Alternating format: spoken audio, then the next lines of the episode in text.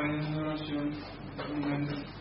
Padre Santo, en esta mañana venimos ante ti para orar por aquellos hermanos que están pasando en una situación difícil. Te rogamos que guarde sus corazones, que su, su mente no haya confusión alguna, Señor, que tú estás allí sosteniéndoles, acompañándoles en este momento. Te rogamos, Señor, si fuera posible, que ellos sean favorecidos en el deseo de su corazón de vuelta, Señor, y puedan alcanzar paz. Oramos también, Señor, por aquellos hermanos que hoy no pudieron venir y están enfermos. Te rogamos, Señor, que ellos también sean fortalecidos en fe en este momento y puedan estar también con nosotros en el mismo espíritu, Señor, aún en la circunstancia en que les toca estar gozosos, Señor, porque estamos contigo, Padre. Te rogamos, Señor, que en este tiempo en particular nosotros seamos ayudados por tu Santo Espíritu para la predicación de la palabra y así también, Señor, poder recibirla, poder entenderla, Señor. Que ella tenga cabida en nuestros corazones y que dé su fruto en su tiempo. En el nombre de nuestro Salvador Jesucristo te pedimos esto. Amén. Bueno, hermanos, yo les pedí que se pongan de pie para analizar la palabra del Señor y vamos a estar avanzando en nuestro texto de estudio, Hebreos 9. Hebreos 9, versículo 6 al 10. Dice así, y así dispuestas estas cosas, en la primera parte del tabernáculo entran los sacerdotes continuamente para cumplir los oficios del culto. Pero en la segunda parte solo el sumo sacerdote una vez al año, no sin sangre, la cual ofrece por sí mismo y por los pecados de ignorancia del pueblo, dando el Espíritu Santo a entender con esto que aún no se había manifestado el camino al lugar santísimo, entre tanto que la primera parte del tabernáculo estuviese en pie lo cual es símbolo para el tiempo presente, según el cual se presentan ofrendas y sacrificios que no pueden hacer perfecto en cuanto a la conciencia al que practica ese culto, ya que consiste solo de comidas y bebidas, de diversas abluciones y ordenanzas acerca de la carne impuestas hasta el tiempo de reformar las cosas. Pueden sentarse, hermanos, el Señor les diga su palabra en el corazón de cada uno de ustedes y traiga luz al entendimiento también de todos.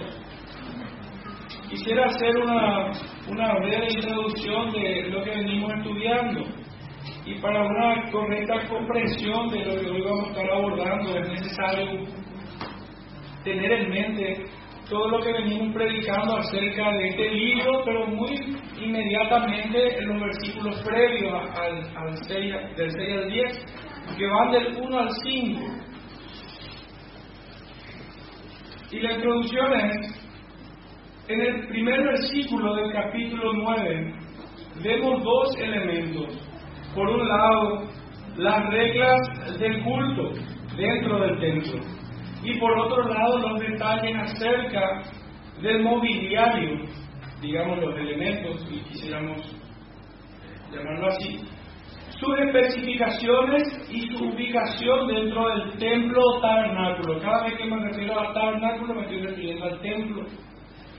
Detallado desde el verso 2 al 5, ya en el estudio pasado. El templo y todos los elementos comunicaban de forma muy clara el carácter santo, soberano y misericordioso de nuestro buen Dios, trayendo a la memoria por medio de imágenes su justo juicio. Era uno de los mensajes significados tal vez más fuerte que allí había, porque se tenía que derramar sangre y ofrecer en el propiciatorio para expiación de los pecados. Este era el mensaje, digamos, que con más fuerza pudiera estar en la memoria, porque estaba arraigado a emociones muy fuertes dentro del corazón de cada, de cada hijo suyo. Pero sin embargo, todo el carácter santo, soberano y misericordioso de Dios se ve en todos estos elementos por medio de imágenes. También las riquezas de su benignidad, porque el hombre no fue abandonado en esta tierra en su miseria espiritual, sino que Dios había dejado un camino para que el hombre pudiese acercarse a Él. Ellos tenían que venir al tabernáculo en temor reverente ante la majestad de Dios. Debió ser el sentimiento que con más fuerza golpeaba en sus pechos de aquellos judíos sinceros que se acercaban en fe al Dios vivo. Desde el versículo 6 al 10 que hoy nos toca estudiar, el escribiente divino se enfoca en las reglas del culto, desarrollando la segunda parte que presenta el versículo 1. Si podemos leerlo, solo el verso 1 dice, ahora bien, aún el primer pacto tenía ordenanzas de culto, primer elemento, que por cierto es el segundo que desarrolla como tema. Y el, segundo es, y un santuario terrenal, la segunda parte, pero es lo primero que desarrolla del verso 2 al 5, y la segunda parte es en cuanto a las ordenanzas del culto. Estas ordenanzas podemos verlas como reglas, como protocolo, como el curso que debía tener la adoración o culto, servicio de adoración a, a Dios, que eran regulaciones externas y temporales, pero sí con un profundo significado espiritual, tanto para ellos como para nosotros. Hoy en día debemos mirar aquello también con un significado, incluso aún más ampliado, porque nosotros tenemos desde esta línea de tiempo, después de Cristo, después de que todas las revelaciones hayan cesado, tenemos la palabra de Dios completa, tenemos mayor significado, podemos ver con mayor claridad lo que todas estas cosas significaban o significan hoy en día para nosotros. Pero hermanos, pudiéramos haber llegado a esta mañana preguntándonos sinceramente esto, ¿de qué forma este conocimiento me ayuda en mi cristianismo? ¿De qué me sirve? ¿De qué me sirve posicionar mi mente en aquel tabernáculo hecho por manos de hombres? ¿De qué me sirve a mí comprender lo que en apariencia para todo el cristianismo solamente tenía que ver con las tradiciones judías? O sea, no tiene nada que ver conmigo hoy. La iglesia es muy diferente al Israel de aquel tiempo. Pudiéramos preguntarnos sinceramente, pudiéramos incluso considerar como una vanidad intelectual, pero no lo es. Y vamos a dejar que el apóstol Pablo responda a esta pregunta. Y el primer texto está en el libro de Romanos, capítulo 15. Son dos versículos nada más. Respondiendo o haciendo responder al apóstol Pablo a esta pregunta. Romanos 15, versículo 4. Porque las cosas que se escribieron antes, para nuestra enseñanza se escribieron, a fin de que por la paciencia y la consolación de las escrituras tengamos esperanza. ¿Cómo o de qué manera este conocimiento al cual hoy estamos abordando trae esperanza a nuestro corazón. Y es lo que había dicho en principio en la introducción, es que Dios no nos abandonó, sino que dejó, nos enseñó un camino para esperar a aquel que había de venir. Porque de las cosas más resaltadas en el sermón anterior es que todo el templo y los elementos que en ellos hay revelan a Cristo, enseñan de Cristo. Así también todo lo que hoy tiene que ver con las ordenanzas del culto, también nos habla de Cristo. Cuando nosotros estemos hablando del sumo sacerdote, aquel que hacía mediación entre el pueblo y los hombres, entre el pueblo y Dios, los hombres y Dios, tenemos que ver a Cristo. Cuando nosotros posamos nuestra mente en aquella sangre que es derramada, tenemos que pensar en el sacrificio de Cristo. Cuando nosotros vemos o pensamos en función de otro elemento, el velo que separaba al lugar santo del Santísimo, tenemos que ver que Cristo rasgó ese velo desde arriba hacia abajo. y que nos permitió un libre acceso, como se refiere tantas veces, lo hemos tomado como aplicación el texto de Hebreos 10, versos 19 al 25, donde nosotros podemos acercarnos libremente. Y el segundo texto del apóstol Pablo, respondiendo a esta pregunta, ¿de qué manera este conocimiento pudiera ayudarnos a nuestro cristianismo? Primera de Corintios, capítulo 10, verso 11. Y estas cosas les acontecieron como ejemplo y están escritas para amonestarnos a nosotros, a quienes han alcanzado los fines de los siglos. La verdad que es suficiente para mí. Cada vez que mire este pasaje, estaré viendo a Cristo de vuelta una y otra vez. Y como bien había dicho un antiguo, todo versículo te lleva a Cristo. Hoy podemos decir también de que todo versículo te muestra a Cristo, te enseña y te lleva a Cristo. Nosotros que tenemos la revelación completa, me refiero, no, me estoy refiriendo a todos los creyentes que vinieron después de, Cristo, después de que la última letra haya sido sellada por medio del Espíritu Santo. No me, no me estoy refiriendo de manera sectaria solamente a esta iglesia, no de ninguna manera. Que esté lejos de eso de nosotros, no somos sectarios. Creemos que Dios tiene mucho pueblo y muchas iglesias. Pero nosotros, que tenemos la revelación completa, somos muy privilegiados para escudriñar aquellas doctrinas que ellos veían por medio de imágenes y sombras. Pues eso es todo aquello.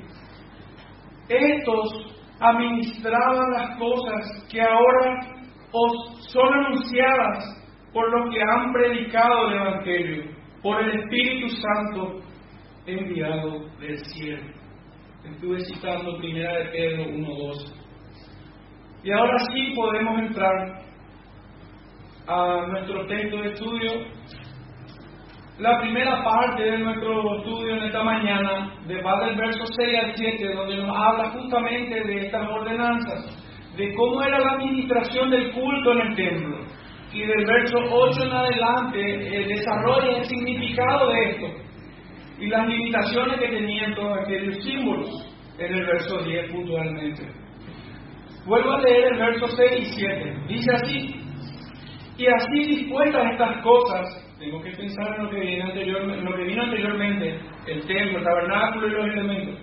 Y así dispuestas estas cosas, en la primera parte del tabernáculo, entran los sacerdotes continuamente para cumplir los oficios del culto. Pero en la segunda parte, solo el sumo sacerdote una vez al año, no sin sangre, la cual ofrece por sí mismo y por los pecados de ignorancia del pueblo.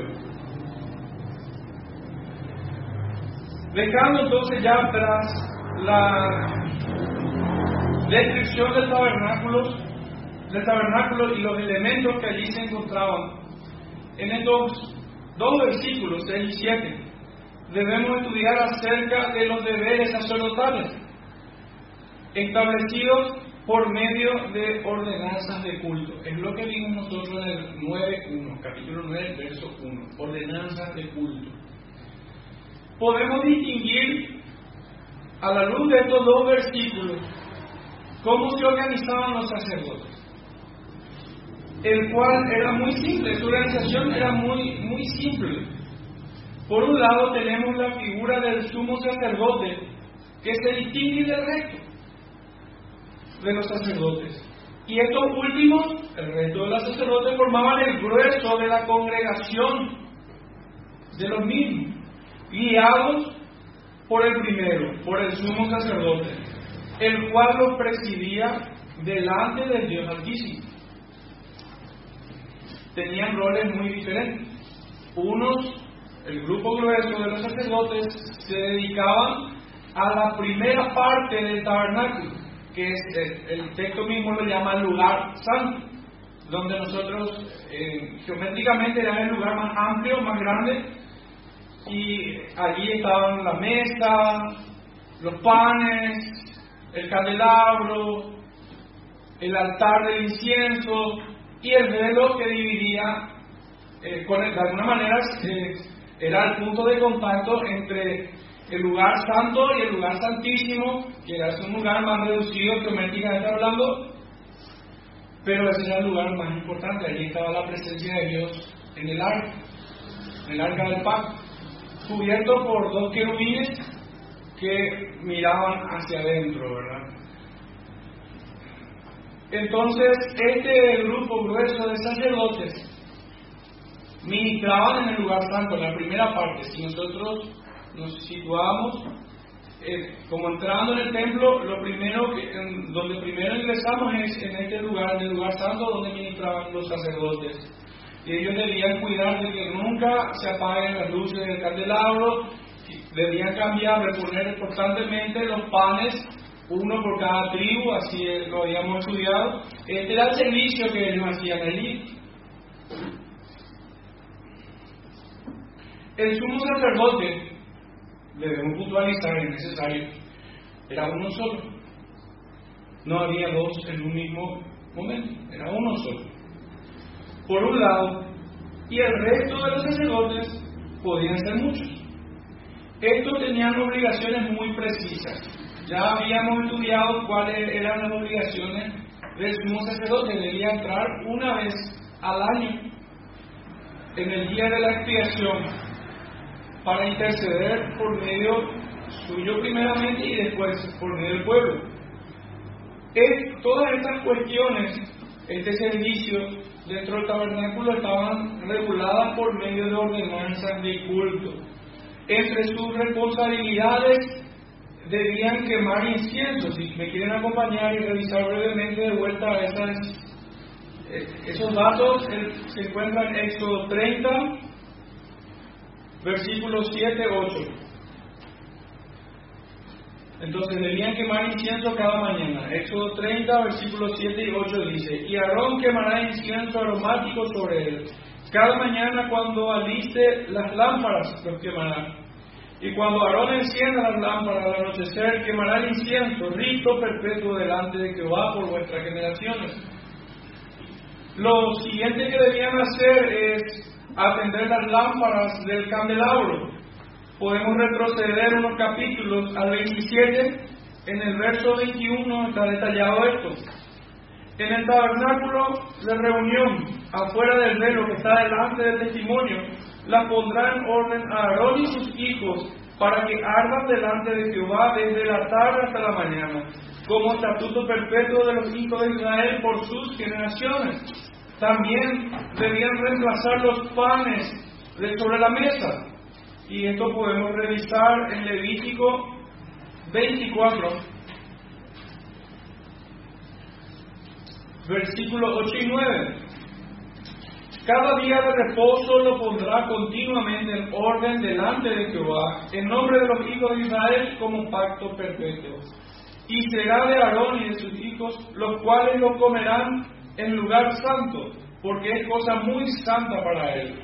De las ofrendas encendidas a Jehová por derecho perpetuo.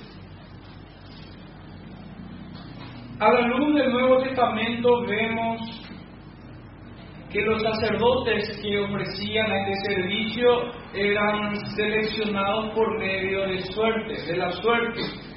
Y para sostener esto que digo, podemos ir al libro de Lucas, capítulo 1, verso 9. Si bien hago una precisión, nosotros sabemos que aún la suerte está en manos de Dios. Lucas 1.9 dice así, conforme a la costumbre del sacerdocio, le tocó en suerte ofrecer el incienso entramado entrando en el santuario del Señor, refiriéndose, eh, si leemos un versículo anterior va a tener más claridad, aconteció que ejerciendo Zacarías el sacerdocio delante de Dios según el orden de su clase, conforme a la costumbre del sacerdocio le tocó en suerte. Entonces sabemos de quién está hablando.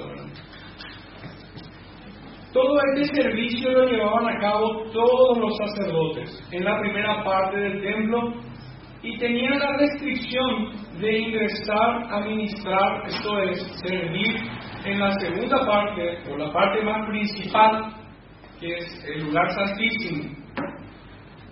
Ellos tenían prohibido, le estaba totalmente vedado en ingresar allí y ministrar o servir en ese lugar donde se encontraba la presencia de Dios en el arca guardiado, no sé si se, me permite la expresión, pero no sé si digo bien, pero en el lugar donde estaba custodiado, reservado, cubierto, protegido, es la palabra que mejor encuentro, por los querubines de gloria.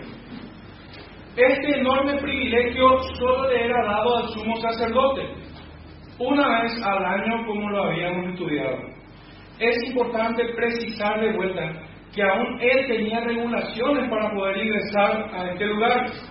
Tenía restricciones, no podía ingresar las veces que quería, no podía ingresar de la forma que quería, no podía descuidar un solo detalle siquiera de su vestidura, sino que todo estaba regulado, todo estaba bien especificado y si él no entraba conforme estaba estipulado, moría irremisiblemente. Entonces, este servicio de ministrar en el, en el lugar santísimo solo le era permitido al sumo sacerdote, pero una sola vez al año y con regulaciones, ordenanzas muy claras. En una mirada, era el único, en una mirada más amplia, era el único hombre sobre la tierra al que le era permitido ingresar a la presencia de Dios vivo y verdadero. Y nunca sin sangre. Nunca sin sangre. Debía primero ofrecer sacrificio, primeramente por él y por los de su familia. Y luego volver a ofrecer otro sacrificio, un macho cabrío para expiación de los pecados del pueblo. Nunca ingresaba sin sangre. Y en, estos, y, en este servicio que él hacía en favor del pueblo, a favor del pueblo, debía derramar sangre sobre el propiciatorio, propiciatorio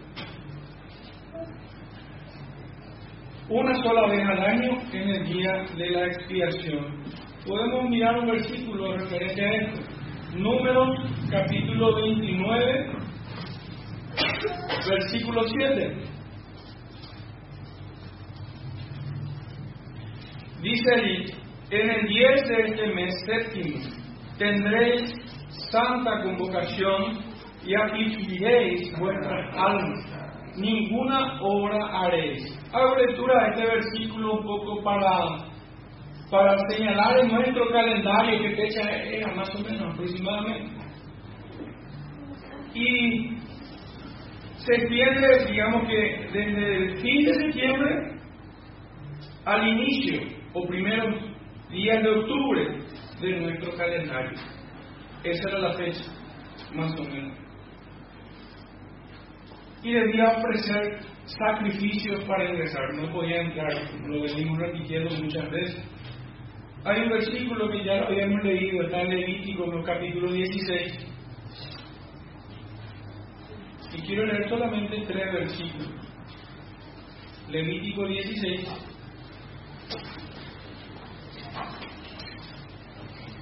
Verso 11 primeramente. Y hará traer a Aarón el becerro que era para expiación suya, y hará la reconciliación por sí y por su casa. Cuando dice su casa se refiere a su familia. Y degollará en expiación el becerro que es suyo verso 14 al 16. Tomará luego de la sangre del becerro y la rociará con su dedo hacia el propiciatorio al lado oriental, hacia el propiciatorio partirá con su dedo siete veces de aquella sangre. Después degollará al macho cabrío en expiación por el pecado del pueblo y llevará la sangre detrás del dedo adentro. Y hará de la sangre como hizo con la sangre del becerro y la esparcirá sobre el propiciatorio y delante del propiciatorio. Así purificará el santuario a causa de la impureza de los hijos de Israel, de sus rebeliones y de todos sus pecados. De la misma manera hará también al, tabernáculo de reunión, el cual reside entre ellos, en medio de sus impurezas. Entonces está muy clarito eh, cuál era el sacrificio que hacían y la forma que ofrecían la sangre. Sangre que para nosotros tiene un significado muy directo en términos del Evangelio, más claro, y es que sin derramamiento de sangre no hay remisión de pecado, nos enseña su palabra. Necesariamente hay derramamiento de sangre para remisión de pecado. Y aquella sangre que era derramada continuamente por medio de los sacrificios, apuntaban, señalaban a aquel verdadero sacrificio, aquel verdadero cordero que quita el pecado del mundo y que después de él no había más sacrificio. Lo hizo una vez y para siempre. Eran, por decirlo así, eran ilustraciones, eran símbolos, eran parábolas que apuntaban a Cristo. Ese era su propósito.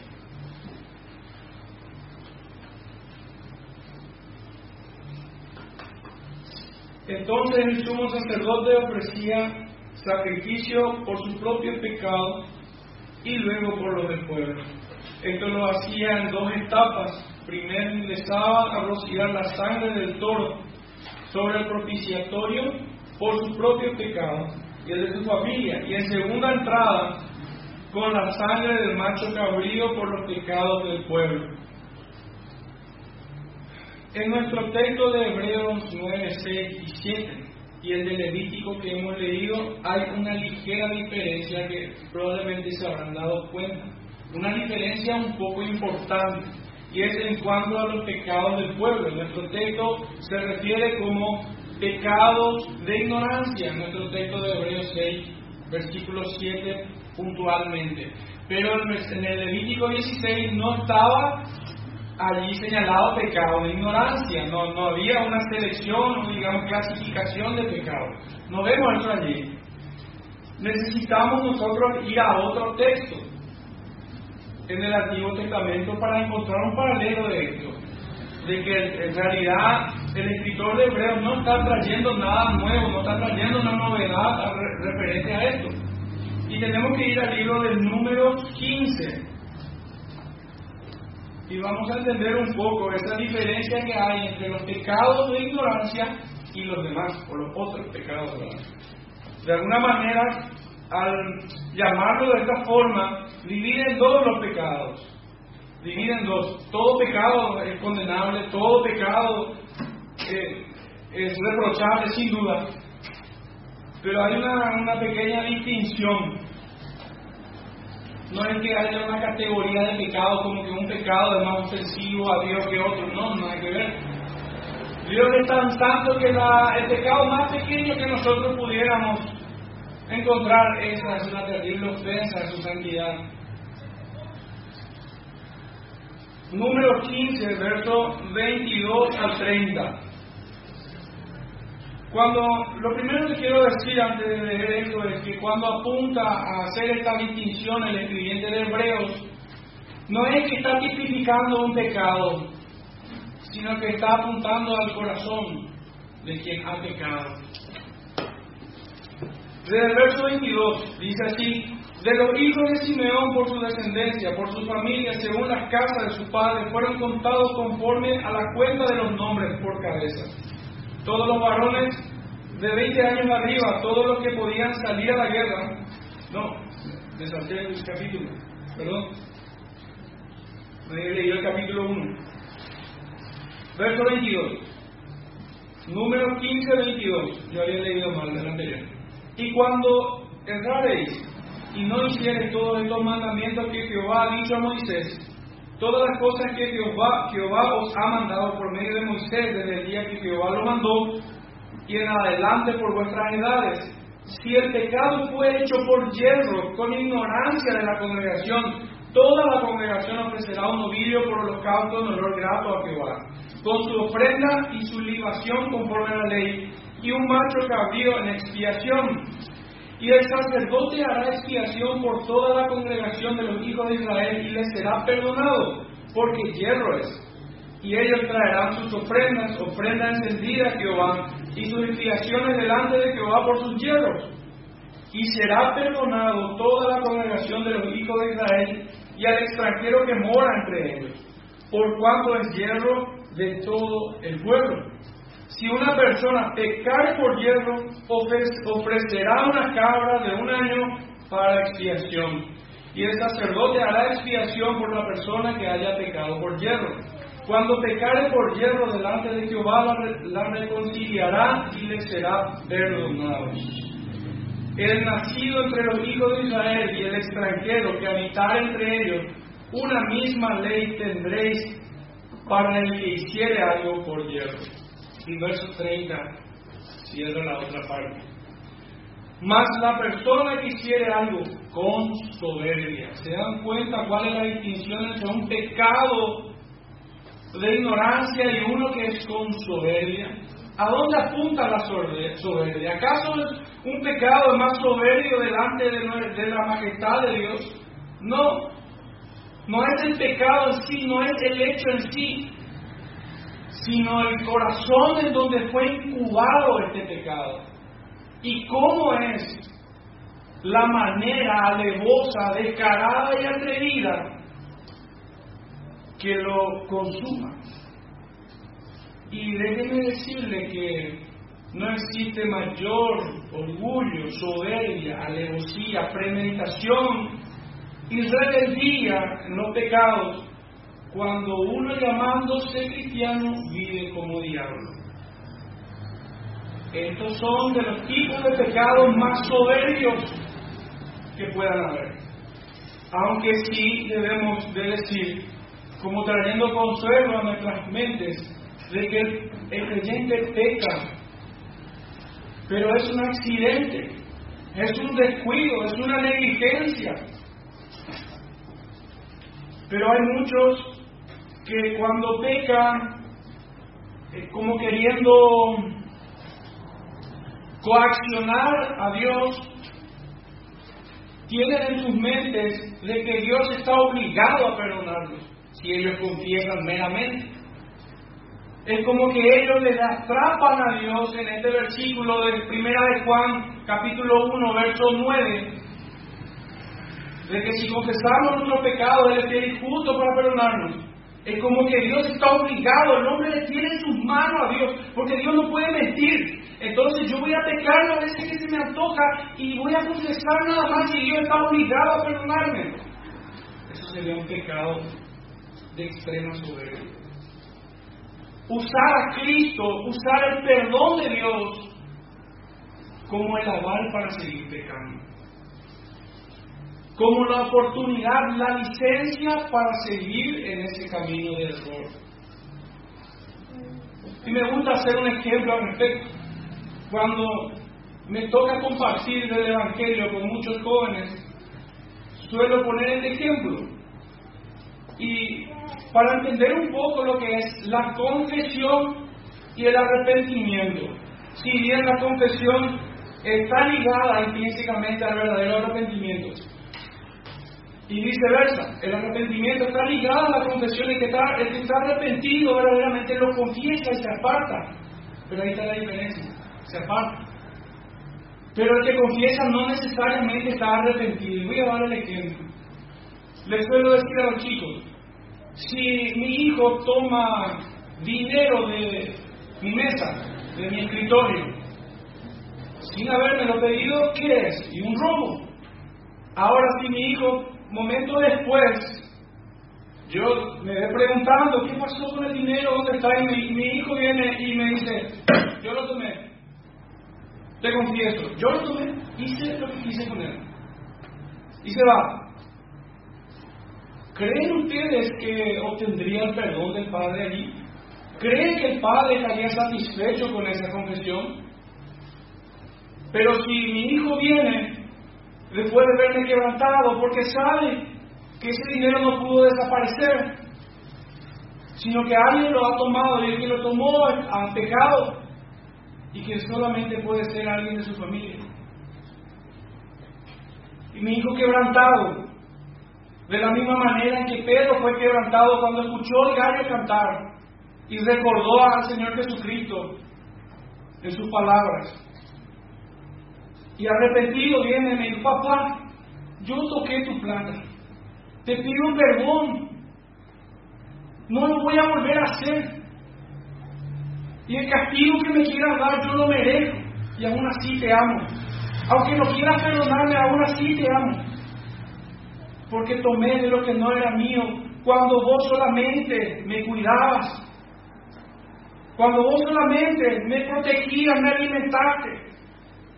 Si bien un chico no puede elaborar tantas ideas, son los sentimientos que están en su corazón. Deben estar estos sentimientos en el corazón de aquel que verdaderamente se arrepiente. Pero un pecado que no es de ignorancia es aquel que se comete con soberbia. Y que una tendencia natural es que usan a Cristo, usan el perdón de Dios, usan el Dios de amor que se le da a conocer en su palabra como una excusa para seguir pecando. Esto sí es soberbio porque es usar lo que Dios ha dado como algo perverso. El mejor don de Dios, lo mejor que nosotros podemos recibir. Y Santiago bien lo dice en el capítulo 1, que toda buena dádiva y todo don perfecto desciende del Padre de las luces que está en los cielos. Y es tomar lo más bello y hermoso que ha recibido el hombre para convertirlo en lo más perverso y oscuro que pueda haber. Eso es un pecado de soberbia grande. Esa es la distinción que nosotros debemos hacer al leer este versículo 7 del capítulo 9 del libro de Hebreos. Que notablemente no es un, no es un tema que, wow, de repente apareció en esta carta, recién en el capítulo 9. No, no, no.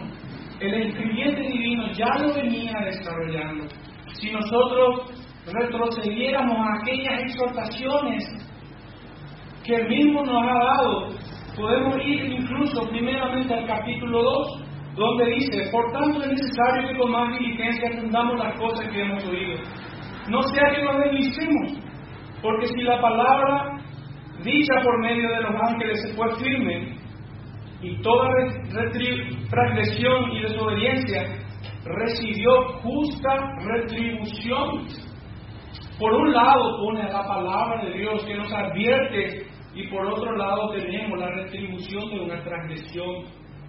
El, el escribiente nos está diciendo atiendan a sus palabras, atiendan a su palabra que nos lleva al verdadero camino santo y piadoso de Cristo, para no caer en transgresiones.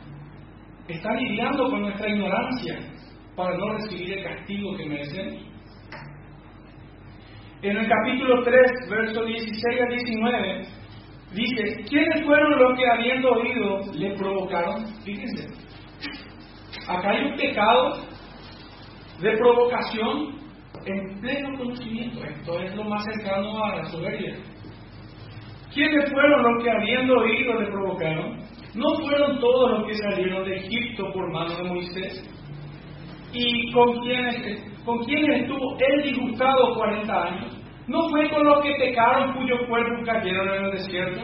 ¿Y, quienes, y a quienes juró que nunca entrarían en su reposo, sino a aquellos que desobedecieron? Y vemos que no pudieron entrar a causa de incredulidad. No fue conocimiento lo que le faltó a este pueblo, sino le faltó un corazón nuevo para no pecar de esa manera, con.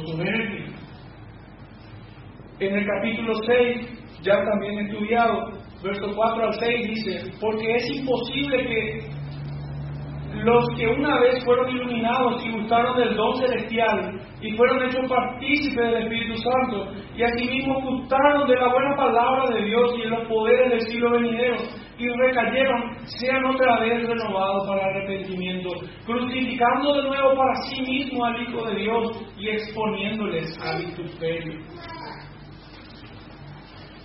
Y hay un texto que aún no hemos llegado porque estamos en el noveno recién, pero si nos vamos al capítulo 10, versos 26 y 27, tal vez sea lo más concluyente en cuanto a esto.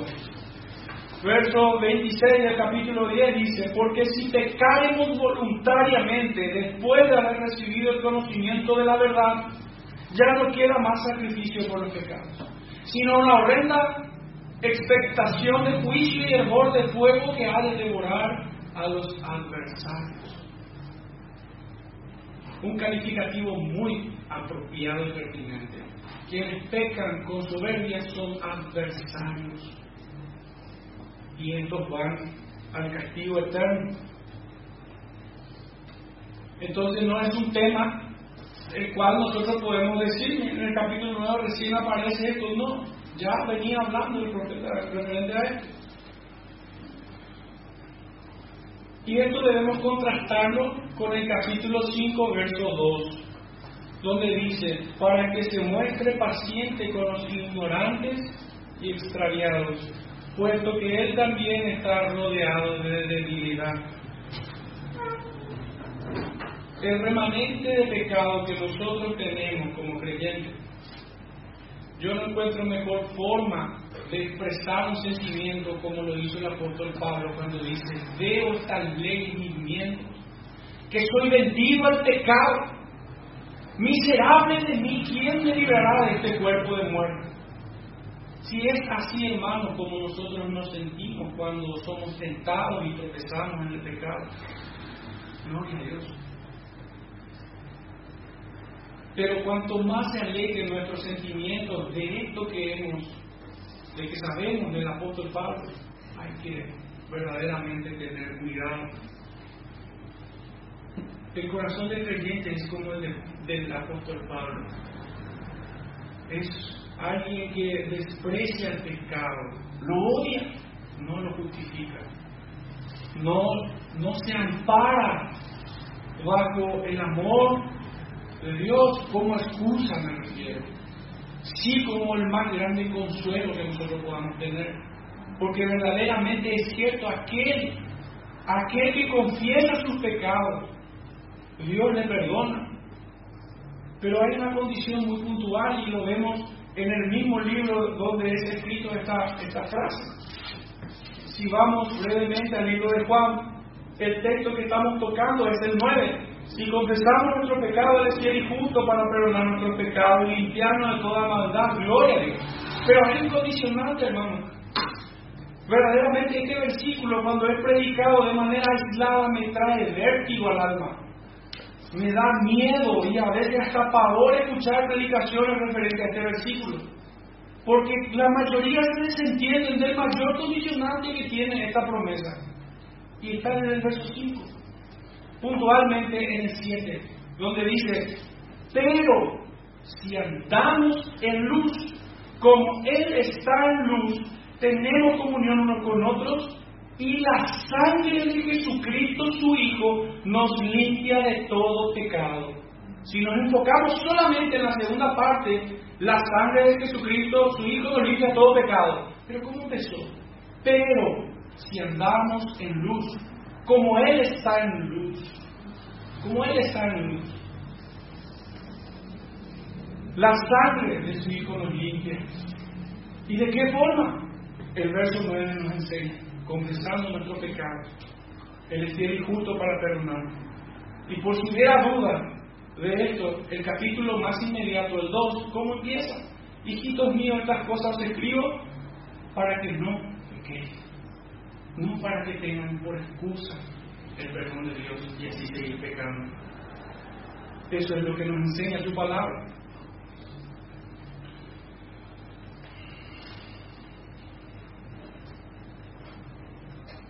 creo que está salvado entonces este punto de pecados de ignorancia. Hay esperanza para todo aquel que se acerca con un corazón contrito y humillado. Pero hay una tremenda advertencia para aquellos que de manera soberbia pecan y resisten al Espíritu de Dios. Como está escrito, son adversarios. Y nosotros no debemos cansarnos de ser como Cristo, un ministro de reconciliación. Aún hoy ese debe ser nuestro discurso. en ninguna forma posible nosotros podemos decir o distinguir, ah, aquella persona eh, es sincera, se va a arrepentir. No, aquella persona no, no podemos hacer distinción. Nosotros no somos los que pesamos los corazones. Nosotros somos quienes anunciamos la palabra de Dios, el justo juicio de Dios, como dice Romanos 1.17, que por medio de la fe Dios revela su justicia, pero así también del don de Dios, de la gracia de Dios, que aún hoy hay tiempo para el perdón de los pecados, para quienes vienen a Él con un corazón contrito y humillado. No debemos olvidar el insistente llamado que hace al arrepentimiento del autor de este libro. En el capítulo 2, 3, 4, 5, 6, 7, sigue diciendo la misma cosa, enseñándonos más doctrina, pero lo que siempre remarca es el llamado al arrepentimiento para perdón de los pecados. Puntualmente, y solamente voy a leer un texto para evidenciar esto, en el capítulo 3, versos 14 y 15 porque somos hechos participantes de Cristo con tal que retengamos firme hasta el fin nuestra confianza del principio. Entre tanto que se dice, si oyeres hoy su voz, no endurezcáis vuestros corazones como en la provocación. Nuestro versículo 8, ahora sí ya despegando un poco del 6 y 7, llegando al, verso 8, Dice el verso 8, Hebreos 9, 8, dando el Espíritu Santo a entender con esto que aún no se había manifestado el camino al lugar santísimo, entre tanto que la primera parte del tabernáculo estuviese en pie. Y la verdad que es una cosa muy difícil para muchos ver todo aquello como el reflejo del verdadero camino que nos lleva al lugar santísimo. Esto era en una sola línea el tabernáculo y todo lo que allí se hacía. Dios se había separado de todos los hombres, pero no había cerrado todas las puertas. Había dejado un camino angosto y una puerta estrecha. Y aquello era el culto que ofrecían dentro del tabernáculo así como el templo, todos los elementos y las ordenanzas del culto enseñaban una sola cosa, a Cristo, aquel que fue prometido, la simiente prometida en Génesis 3.15, y que fue avanzando en su revelación hasta el cumplimiento de todas las cosas en Cristo Jesús, hasta que fue dicho consumado es, allí podemos ver con total claridad que enseñaba verdaderamente el templo. Esto es tan así, hermano, que cuando Él gritó, consumado es, y entregó el alma, el espíritu, el velo se rasgó. Ya no había separación entre Dios y el hombre, solamente Cristo era. Lo único que necesitaban todos los hombres para acercarse a Él. El velo fue rasgado aquella orden sacerdotal no tenía propósito. Ya no tenía sentido que esto siga, pues Cristo había inaugurado un camino aún más excelente.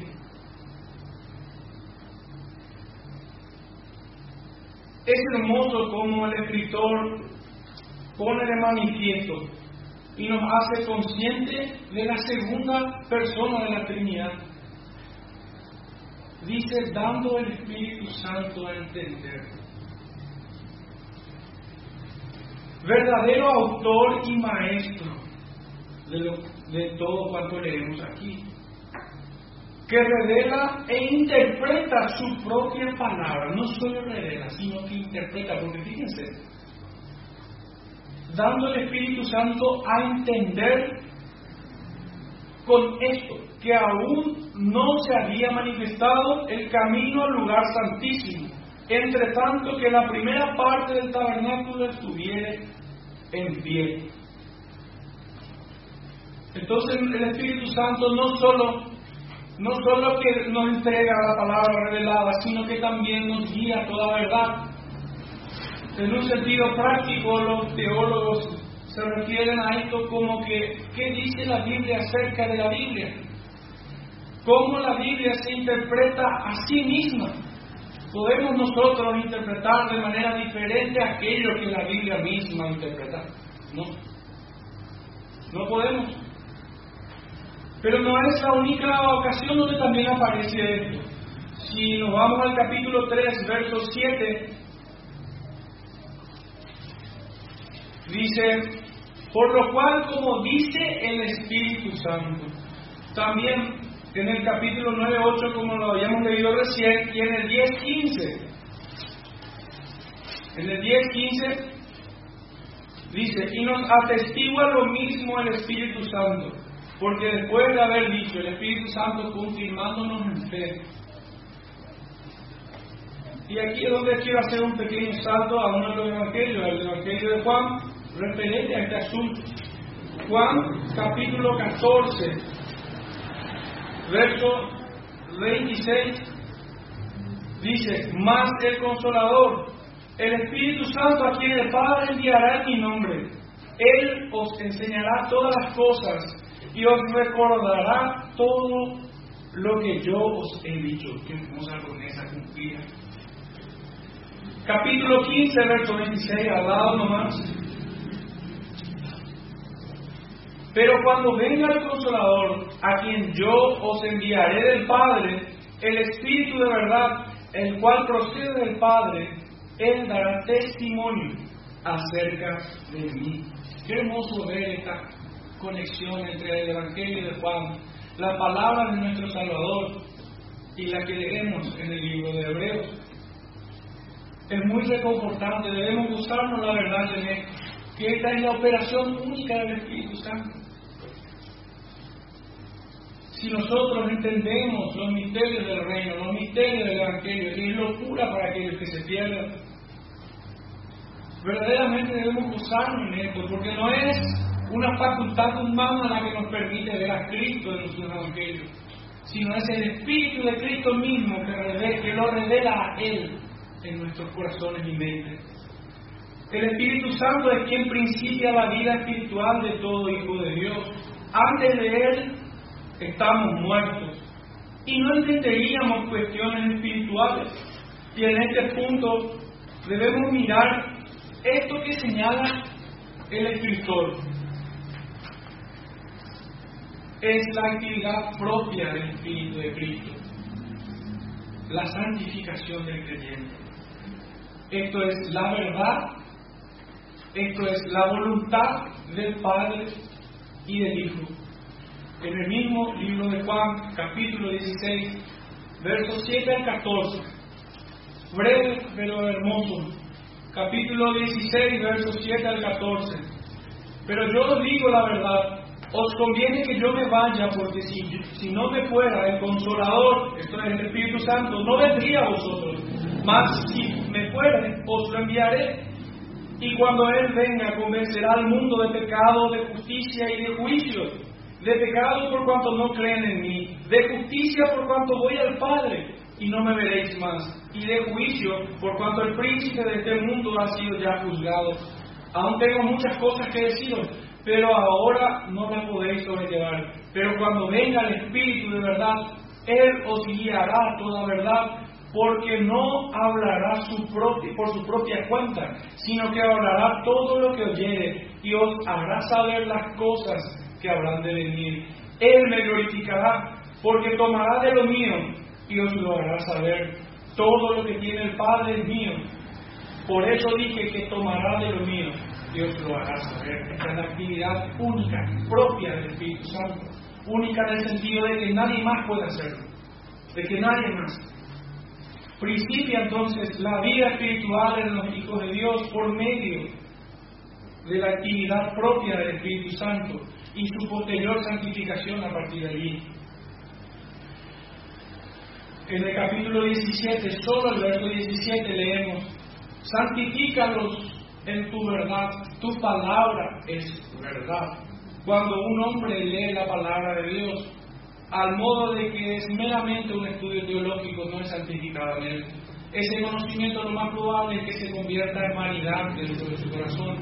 Pero cuando el creyente, el Hijo de Dios, estudia su palabra, es empoderado en el Espíritu Santo, es verdaderamente santificado.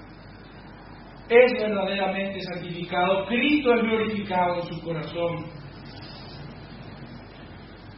Aquí está también señalando que el camino a Dios, llegar al lugar santísimo, no estaba abierto en el Antiguo Testamento. El pueblo, los sacerdotes, no tenían acceso y ni aun el sumo sacerdote podía entrar libremente.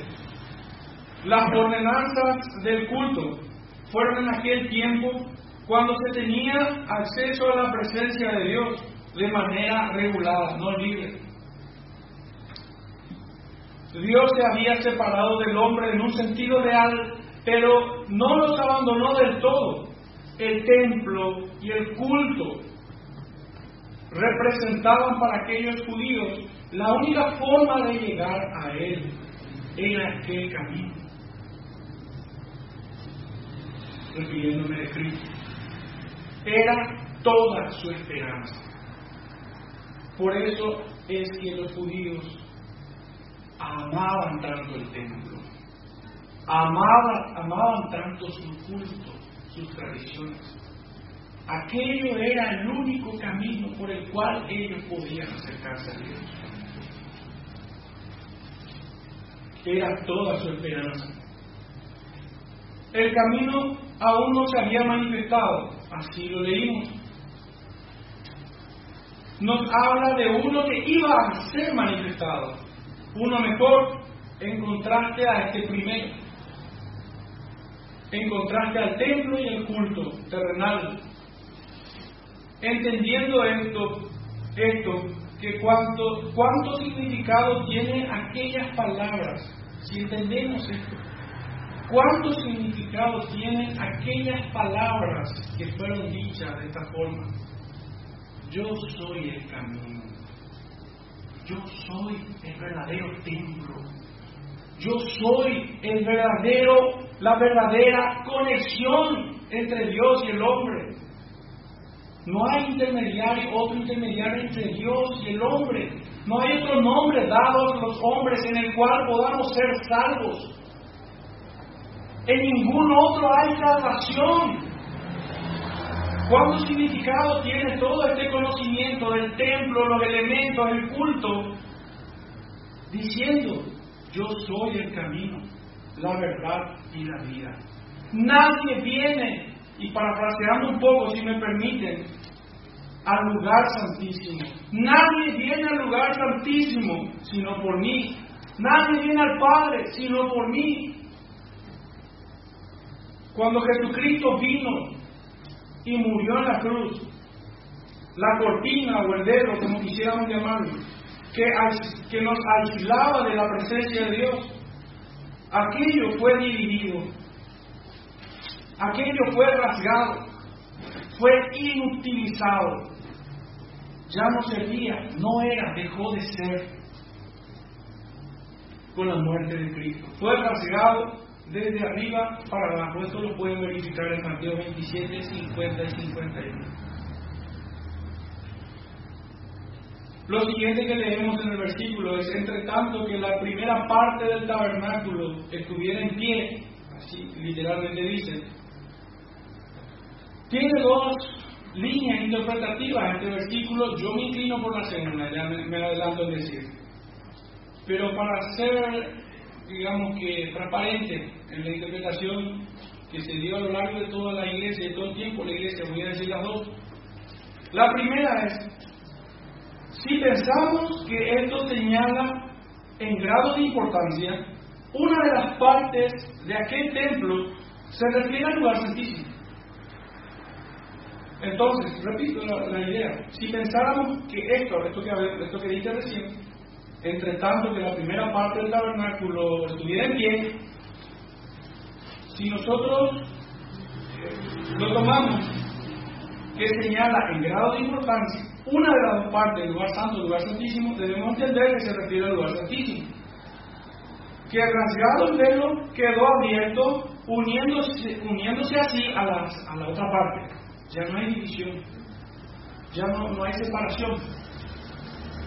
Todos los sacerdotes, en términos prácticos, pudieran tener acceso al lugar santísimo. Y quisiera traer con todo propósito un versículo de Pedro, primera de Pedro 2.9. Mas vosotros sois real sacerdocio. Conectando las ideas, esto sería con acceso al lugar santísimo. Porque el velo estaba rasgado, ya no había separación, ya no había un hombre aquí en la tierra que nos presida, sino uno que está sentado en la majestad de las alturas, Cristo. Pero la otra línea si pensáramos que se refiere al tabernáculo terrenal, cuando dice primero, refiriéndose al tabernáculo terrenal que le fue mandado a Moisés en el desierto, quedó desplazado por el tabernáculo celestial. Creo que es, esto se ajusta más al pensamiento que se está desarrollando desde el capítulo 8 si nosotros leemos Hebreos 8.2, ministro del santuario y de aquel verdadero tabernáculo que levantó el Señor y no el hombre. Ese es el contraste. Entre el, tabernáculo de Cristo, que es celestial, y aquel espiritual, y aquel tabernáculo que fue hecho aquí en la tierra, como el de Moisés. Esa es la interpretación que yo le tengo y los versículos inmediatos a esto que va en el capítulo 9 siempre, si nos fijamos en el verso 11, ¿cuál es el contraste entre la primera parte y la segunda parte del tabernáculo eternal? Creo que no. Dice en el versículo 11, pero estando ya presente Cristo, sumo sacerdote de los bienes venideros, por el más amplio y más perfecto tabernáculo, no hecho de manos, es decir, no de esta creación. El contraste es entre el tabernáculo espiritual de Cristo, que es celestial, y el tabernáculo terrenal. Por lo que creo que es mucho más armonioso leer así y entender así. Y en el capítulo 10 19 del mismo libro es el mismo contraste. Así que hermanos, teniendo libertad para entrar al lugar santísimo por la sangre de Jesucristo creo que es mucho más eh, entendible de esa manera. Sin en lo otro tampoco es una lección ni mucho menos. Pero creo que es lo más justo para entenderlo. El versículo 9, ya yéndonos hacia el final de nuestro. Voy a leerlo juntos, el 9 y el 10. Lo cual es símbolo para el tiempo presente, según el cual se presentan ofrendas y sacrificios que no pueden hacer perfectos en cuanto a la conciencia al que practica ese culto, ya que consiste solo de comidas y bebidas de diversas alusiones y ordenanzas acerca de la carne, impuestas hasta el tiempo de reformar las cosas. Esta palabra pudiera dar urticaria a mucha gente, ¿verdad? Reformar, Pero, pero bueno, es, está escrito, tendría que buscar un sinónimo a aquello que no me gusta. Pero ¿qué debo decir acerca de estos versículos 9 y 10? lo cual es símbolo. ¿Cómo podemos tomarlo? La raíz de esta palabra es parábola. Y la palabra, o sea, que el mejor equivalente que podemos tomar de este versículo es ilustración, con propósito de enseñar algo que es, digamos, que está como no tan claro, no, trae más luz para poder entender. Este es su propósito, enseñar que aquel sistema de sacrificios del primer tabernáculo no podían purificar la conciencia del adorador. Ellos seguían necesitando de aquel que sería levantado en una cruz. El primer tabernáculo era la ilustración del segundo tabernáculo.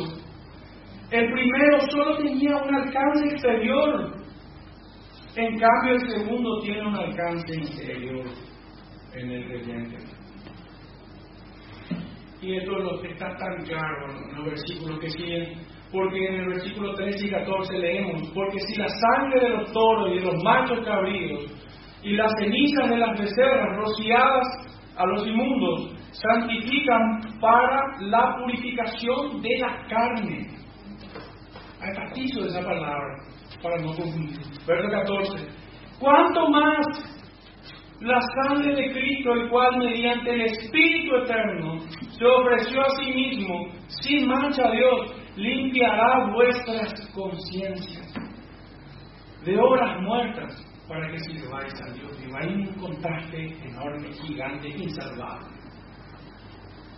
Aquello sí bien era provechoso, no hay por qué quitarle el valor que aquello tenía. Claro que sí era útil, claro que sí le sirvió a aquel pueblo esto.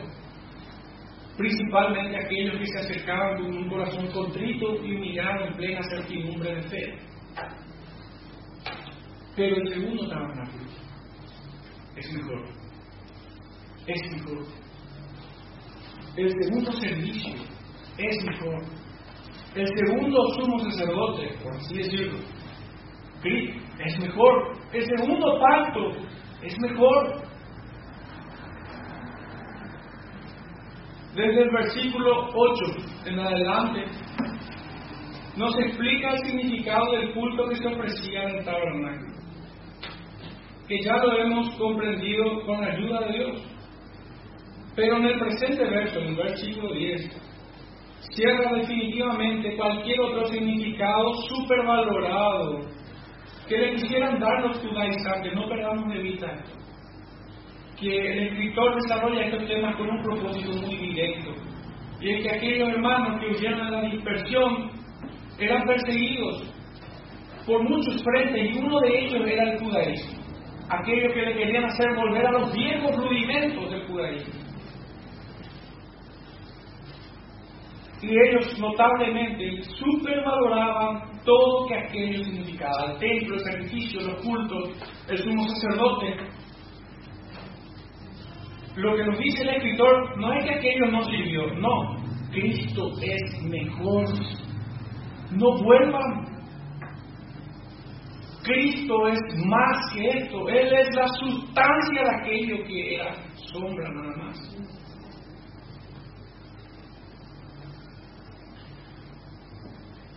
Tenían el propósito entonces de señalar al tabernáculo celestial la verdadera devoción a Dios y aquel que había de venir como el cordero que quita el pecado del mundo y también señalaba en la misma persona del Cordero al gran sumo sacerdote que intercede hasta el día de hoy y por los siglos por nosotros. Llegado Cristo, aquel tabernáculo terrenal fue desplazado por el por Cristo. Reflexión final y aplicación. En un sentido práctico, nosotros si nos situamos, si lo tomamos de manera genérica, aquella problemática. Si tomamos esta enseñanza como un principio que hoy nos guíe en nuestro, en nuestro cristianismo,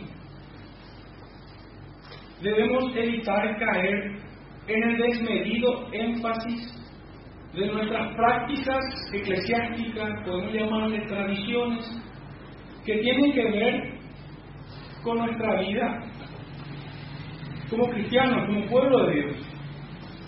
Debemos evitar el desmedido énfasis de estas prácticas al punto de ser tendenciosamente inflexibles.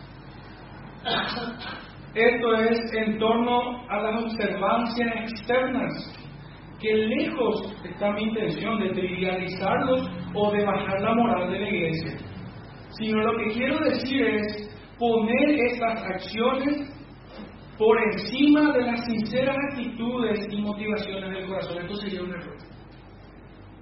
Si nosotros ponemos estas acciones, nuestra liturgia, pudiéramos decir, nuestras tradiciones, nuestras prácticas eclesiásticas, si nosotros lo ponemos con un desmedido énfasis por encima de lo que verdaderamente es la intención del corazón, de su verdadera devoción, esto sería un error. Sino más bien tenemos que desarrollar un corazón compasivo. Tener celo de las cosas santas es bueno, sin duda alguna. Pero hay que tener cuidado en que este celo no sea pernicioso. Y créame, hermano, primeramente lo es en uno mismo. Primeramente lo es en uno mismo. Así hay muchos sectarios hoy. Así hay muchos sectarios hoy. Tristemente. Porque no puedo pensar cómo un creyente sincero pudiera estar feliz de separarse de un hermano o de una congregación. Yo no, no, no entendería porque es un hermano, ¿cómo poner una barrera tan gigantesca? Eso tampoco quiere decir que nosotros tengamos que complacernos con sus errores o con sus debilidades o, poner, siempre. No, no estoy diciendo eso. Sino en cuidar, en no poner excesivo énfasis. Porque qué oportunidad tendría el que tropezar y cayere si el que lo tuviera que levantar está a un kilómetro de distancia. ¿Cómo aplicaríamos eso? ¿Cómo se pudieran abusar dos filos de espada si contacto no tienen? ¿Cómo serían mejor dos que uno cuando uno está en un polo y el otro en otro?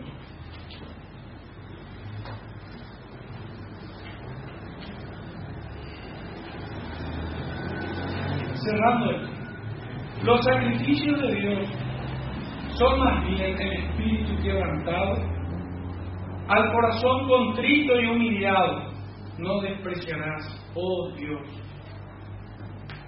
Es allí donde apunta la verdadera espiritualidad. Es por medio de, de la constante predicación de la santa palabra de Dios que el creyente despierta la conciencia y se sensibiliza delante de ella. Demos gracias a Dios que desde este lugar el Señor nos permite predicar su palabra con verdad, con convicción, con entereza, sin negociar. Pero demos gracias también al Señor porque Él pone en nosotros un corazón compasivo, como lo ha escrito, un sumo sacerdote compasivo Pidámosle al Señor en este tiempo que nos guíe hacia una verdadera fidelidad a Dios. Pidámosle esto, pidámosle que el Señor nos ayude cada día en nuestras debilidades. Pidámosle al Señor que nos guarde de enorgullecernos de, de los muchos dones que Él pone en nosotros para glorificarlo estos dones que Él pone en su iglesia para glorificarlo jamás pueden ser una barrera para que otros lleguen. Jamás. Sino que todo lo contrario. Oremos. Padre Santo, en esta mañana te damos gracias, Señor, porque te ha placido que nosotros pudiéramos predicar tu palabra en este tiempo. Señor, nuestras vidas no tienen ningún propósito si no anunciamos tu palabra. Señor, revístenos de, de toda capacidad. Instrumentanos, Señor, para predicar tu evangelio a tiempo y fuera de tiempo. En el camino que nos toque andar aquí sobre la tierra, Señor. Que el sendero que se dibuje tras nuestros pasos, Padre, sea el de semillas que fueron sembradas. Ayúdanos, Señor, a ver en este tiempo a Cristo glorificado en nuestras vidas, en nuestros corazones, en este lugar, Señor. En el nombre de nuestro Salvador Jesucristo, tu Hijo amado, te pedimos. Amén.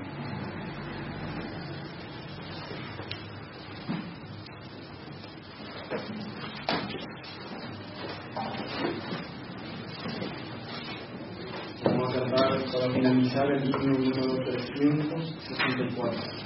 364.